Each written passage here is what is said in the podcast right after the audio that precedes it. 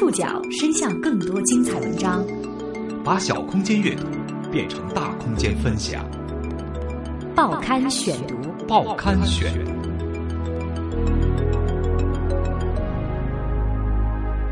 把小空间阅读变成大空间分享，欢迎各位收听今天的报刊选读，我是宋宇。今天为大家选读的文章综合了《三联生活周刊》、《北京日报》以及新华网的报道，将和大家一起来关注吉卜力的动画哲学。近日，有关吉卜力动画制作部门解散的消息被证实是一场赤裸裸的忽悠。在娱乐不断工业化的时代，有三十年历史的吉卜力工作室仍保持着手工作坊的运行方式。吉卜力当初的定位是导演宫崎骏与高田勋的工作平台。如今，宫崎骏已经退休，高田勋也早过了黄金创作期，吉卜力制作的动画也不复往日的号召力。吉卜力的时代宣告结束了吗？报刊选读今天为您讲述吉卜力的动画哲学。关于吉卜力解散动画制作部门的传言愈演愈烈。八月三号，吉卜力的社长铃木敏夫表示，因为宫崎骏的隐退，吉卜力需要重新考虑将来的发展方向，可能不再制作新动画。这个言论让传言登峰造极。铃木敏夫这番发言被日本多家权威媒体求证解读之后，又发出了确认解散动画制作工作室的讯息。事态的严重性甚至超出了吉卜力的预计。八月五号，日刊现代刊载了出自吉卜力工作室发言人的回应。那位发言人表示，吉卜力并没有打算停止动画制作，只是还没有考虑好将来的方向，并表示传言只是社长一流的宣传战略，不是吗？对于宫崎骏和吉卜力的影迷来说，这种忽悠式的宣传手法并不陌生。自从宫崎骏1986年公开《天空之城》算起，直到去年9月正式隐退，前后一共放出了五次隐退宣言，而每一次都能够吸引世人的关注，以至于这位老者在去年正式宣布退休的时候，都用了这样的说法：“今回は，呃，本気です。这次我是认真的。” ”我感觉自己已经不能工作了，也就是说，我创作长篇动漫的时代结束了。这的确是吉卜力一种惯用的宣传手法。不过，和以往的宽容接受不同的是，在上述那条发言人的辟谣消息刊载之后，就有愤怒的日本网友留言指责吉卜力是个大骗子。也有网友表示，更喜欢小作坊时代的吉卜力，而并非现在这个。商业挂帅炒作的吉卜力。自从1985年吉卜力工作室成立后，相当长的时间内，吉卜力制作的动画电影，尤其是宫崎骏的作品，曾是日本动画电影的票房保证。报刊选读继续播出吉卜力的动画哲学。统计一下上世纪八十年代到二零一一年的日本电影票房，在前三十名的电影当中，只有七部。是日本国产电影，这七部国产片当中有六部是动漫，其中五部是由吉卜力出品的。在这五部里，有四部是宫崎骏的作品。就票房而言，吉卜力和宫崎骏是日本本土电影当仁不让的代言人。吉卜力工作室的成立是在一九八五年，但是关于吉卜力的故事却可以追溯到一九八二年。这年。在铃木敏夫的建议之下，宫崎骏的漫画《风之谷》开始在他主编的动漫影像杂志上连载。由于动漫影像隶属于德间书店，宫崎骏也因此结识了德间书店的总裁德间康快。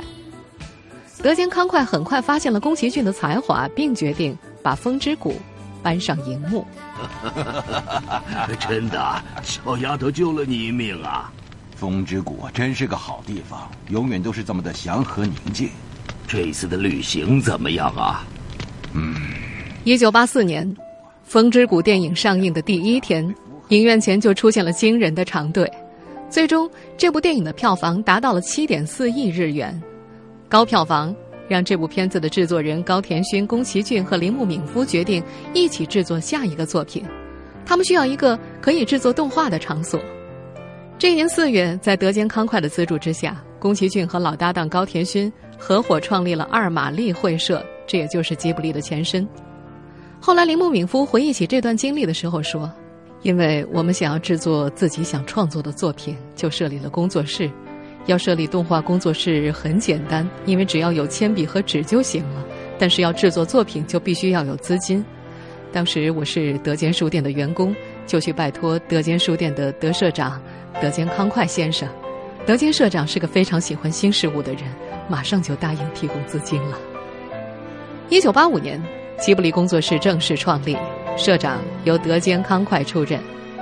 吉卜力这个词源自阿拉伯语，意思是朝着麦加的方向，也就是东方。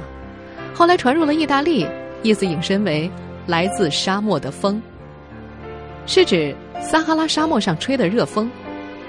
第二次世界大战期间，意大利空军飞行员将其侦察机命名为吉卜力。宫崎骏最先知道这个词，也是因为飞机。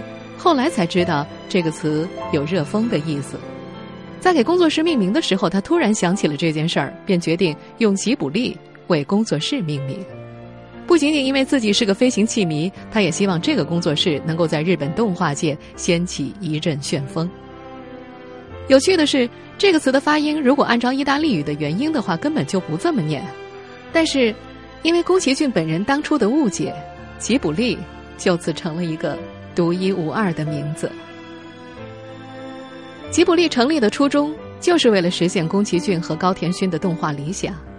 他们早年曾经参与了多部电视动画的制作，并且获得了成功。但是，同时也发现电视动画对于时间和成本约束很多，无法实现有思想的高品质动画。宫崎骏曾经说过。我坚信，在这种为了赚钱可以毫无保留的出卖自己个性与灵魂的环境当中，更应该知难而退，并且我也是这么要求自己的。毕竟，电影它是一项值得奋斗终生的事业，孩子的童真也许是现代社会最后一片圣土，因此，我们难道不应该为他们制作认真负责的影片吗？就这样，便有了吉卜力。在当时的日本动画界。由于制作剧场版的动画成本很高，一般的工作室通常都是以制作电视版动画为主，偶尔有的剧场动画也是由著名的电视版动画改编而成的。所以，像吉卜力这样只制作剧场版的长篇动画，并且只做原创动画为原则的工作室，即便在世界范围之内也是很少见的。所以，吉卜力自从诞生之日就面临着巨大的生存压力，必须在艺术与市场之间寻求平衡。很多创业者就是抱着一部卖不好就关门的心态开始工作的。在这个阶段，吉卜力为了让风险减到最低，不雇佣全职员工，只在制作影片的时候招募七十名左右的工作人员。当电影完工之后，小组就解散。当时工作室的一切管理决策都是由高田勋负责的，在他的经营之下，《天空之城》顺利完成，并且在一九八六年上映。七十七万人次到电影院观看了电影，实现了五点八亿元的票房。现在我终于了解拉布达为什么会灭亡，灭亡的原因就写在肯特亚山谷的歌词里：根要扎在土壤里，和风一起生存，和种子一起过冬，和鸟儿一起歌颂春天。不管你拥有了多么惊人的武器，也不管你操纵了多少可怜的机器人。只要离开土地，就没办法生存。在吉卜力三十年的历史中，真正的创作核心就是宫崎骏和高田勋两人，他们经常互为制作人和导演，是一对长期搭档。吉卜力的一切工作主要围绕他们二人，实行导演中心制，这与以制片人为中心的美国迪士尼有巨大差别。报刊选读继续播出吉卜力的。动画哲学，在吉卜力执行的是导演中心制。吉卜力最为著名的导演，除了宫崎骏，当然就是高田勋了。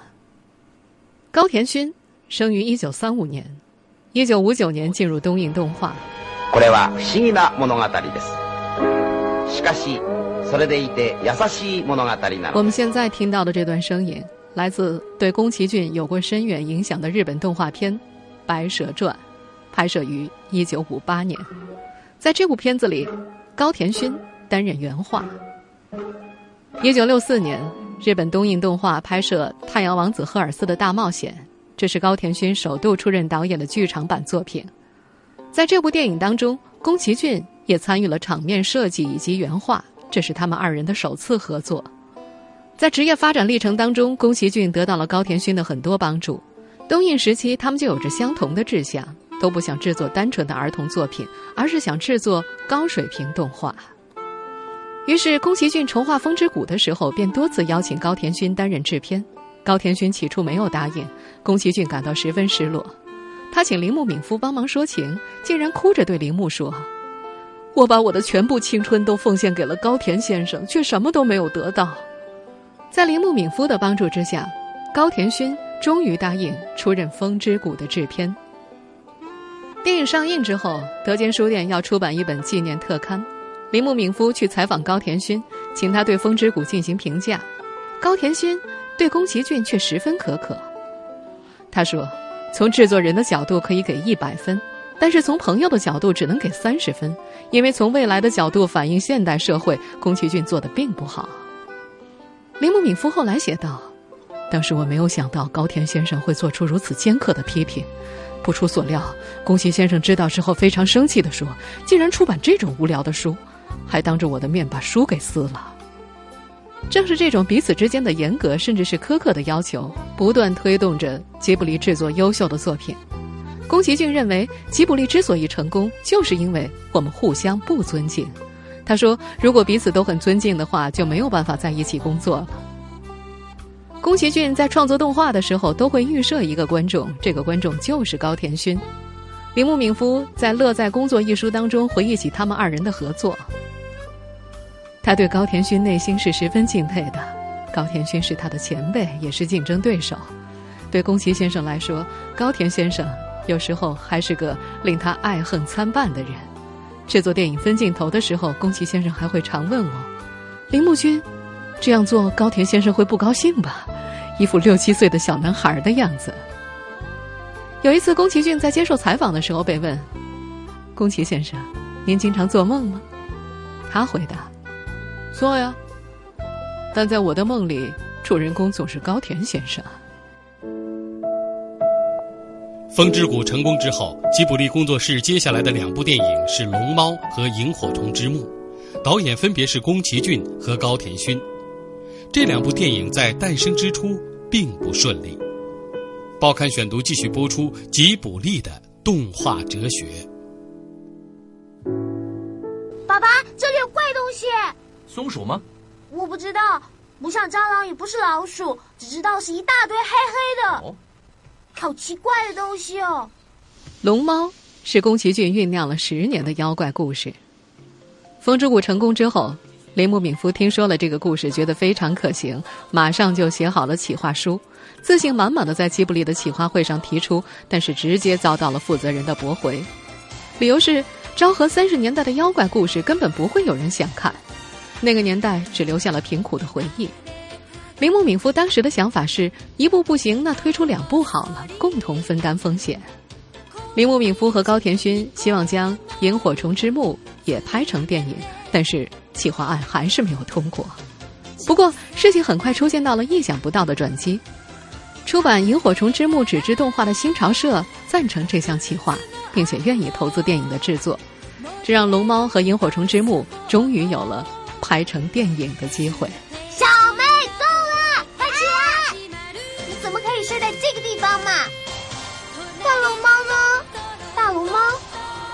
刚刚做梦了，大龙猫刚才还在啊！大龙猫，你是说画册上那个大龙猫吗？嗯哼，它的名字叫做大龙猫。事实上，龙猫和萤火虫之墓都取得了不错的成绩，尤其是我们现在所听到的龙猫，这部没有武器、没有战争的彻底的温情片，也是吉卜力在西方世界销售最好的作品。由此，宫崎骏也总结了吉卜力做电影的三个原则。有意思，有意义，能赚钱。吉卜力不仅追求价值观的胜出，也要实现商业利益。就如同铃木敏夫所说的那样，吉卜力的电影必定是有趣而有用的。他要传达一种“放诸四海皆准”的概念，让观众有所启发，对人生有所帮助。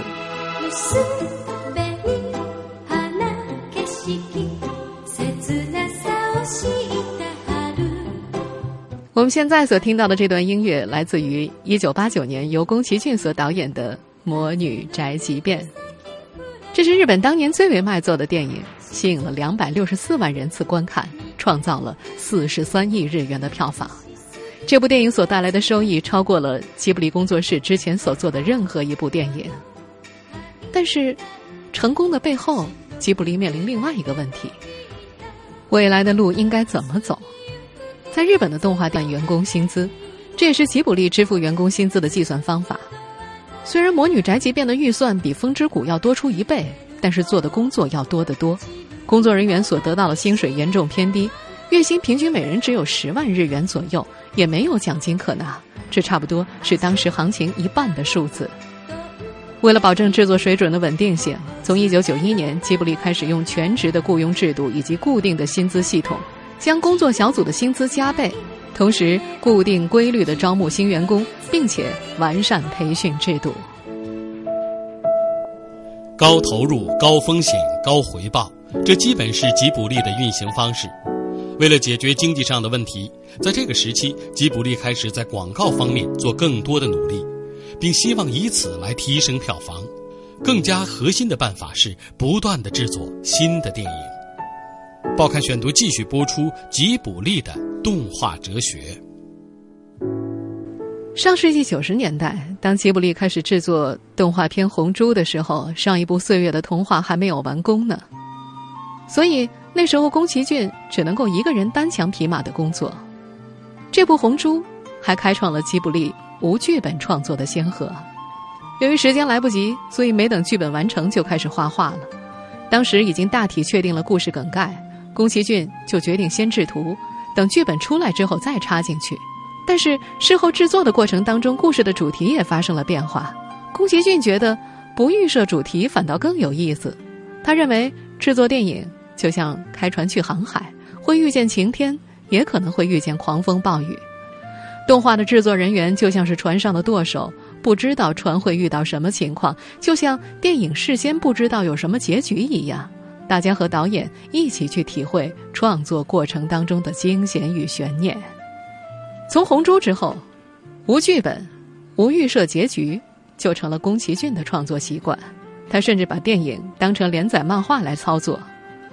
电视动画为了节约成本，会减少中间画的帧数，这样就会造成人物动作不连贯，甚至竞争。在宫崎骏看来，这样的动画不能够保证画面的高品质，这也是他不做电视动画的原因之一。红猪，比如在《红猪》的制作过程当中，最困难的一处就是飞机在天空上飞的画面。传统的方法是将飞机的静态图在背景上移动生成动画。我们一对一来一决胜负吧！我现在没那个闲工夫。但是，《红猪》里有很多飞机空战的画面。所以制作组最终还是决定一格一格的将飞机具体的动作画出来，这样的制作成本肯定增加不少。但是物有所值啊！这场精彩绝伦的空战是影片好评如潮、获得票房冠军的因素之一。万岁！这下子我要成名了！呀呼！随着技术的发展，电脑动画制作被越来越多的运用。但吉卜力的灵魂宫崎骏却依然坚持手工绘画，他甚至对电脑动画的流行趋势持反对意见。报刊选读继续播出吉卜力的动画哲学。有人进入，是魔法公主。上世纪九十年代，在吉卜力的动画《幽灵公主》的制作过程当中，他们就开始引入了电脑动画技术，还设置了一个专门的 CG 电脑小组。也购置了一切电脑绘图所需的设备，电脑技术的运用，使得两地的平面影像变得更加具有深度。被国内很多观众熟悉的《千与千寻》当中，也有几处用到了电脑特技。但是对于宫崎骏而言，他依然坚持手绘，只用电脑动画制作特效，而他对电脑动画流行的趋势持反对意见。《千与千寻》在柏林电影节获得金熊奖之后。他在东京的记者招待会上批评了电脑技术的滥用。他说：“电脑技术使人自由，设计过于精细，容易使匠心独具的制作变成流水式的生产。CG 后面跟着 3D，然后便不由自主地向迪士尼的风格投降了。这是大家想要的结果吗？泛滥的国际化的制作就是所谓的合乎国际口味。宫崎骏在后来的一次访谈当中固执地表示，经验告诉他，通过电脑创作的东西无法给人们留下深刻的印象，他们决定完全依靠铅笔，那是他们的专长。就在二零零四年，哈尔的《移动城堡》完成之后，林姆敏夫觉得影片当中的角色苏菲、马克鲁和摩卡西法之间三者的互动非常有趣，希望能够做出这种适合儿童欣赏的动画。这一构想后来发展成二零零八年七月在日本上映的电影《悬崖上的金鱼姬》。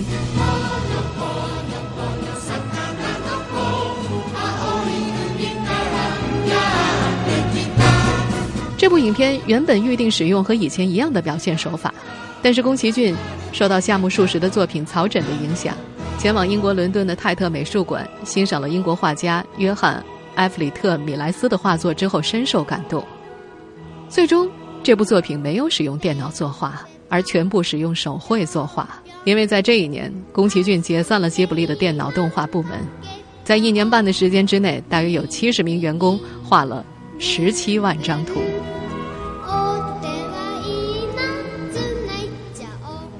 早在二零零五年年初，吉卜力正式从德间书店拆分出来，成为独立的公司——株式会社吉卜力工作室的时候，社长铃木敏夫就曾经重申了吉卜力的定位：纯粹建立一个为高田勋、宫崎骏两人专用的创作平台。吉卜力是为了创作精彩作品而成立的系统，而非永续经营的企业。原则上，当高田勋与宫崎骏隐退的时候，便是吉卜力结束的时候。在职业生涯末期的宫崎骏依然在亲力亲为的绘画。铃木敏夫说：“他需要自己去画的原因是工作室里还没有人的画能让他觉得比他画的好，这对他来说是一件很矛盾的事。一方面高兴自己的能力还很强，另一方面是遗憾没有人能超越他。”宫崎骏最后一次掀起票房风暴的电影是去年的《起风了》。影片讲述的是日本零式战斗机的主要设计师枯月二郎的故事。伴随着宫崎骏的正式退休，这部电影在去年斩获了一百二十亿日元（约合七点二亿人民币）的票房。不过，高票房并没有挽回吉卜力之前攒下的经济赤字。如今，宫崎骏已经正式退休快一年了，而高田勋的创作高峰早在上世纪末就已经结束。这个为他和高田勋而专门设立的工作室。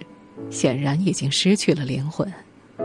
这一年，外界不断的传出吉卜力目前面临后继无人的尴尬，而此次的解散风波，更让大众感慨：这个时代已经不属于吉卜力了。听众朋友，以上您收听的是《报刊选读》，吉卜力的动画哲学。我是宋宇，感谢各位的收听。今天节目内容综合了《三联生活周刊》、《北京日报》、新华网的报道。我们下次节目时间再见。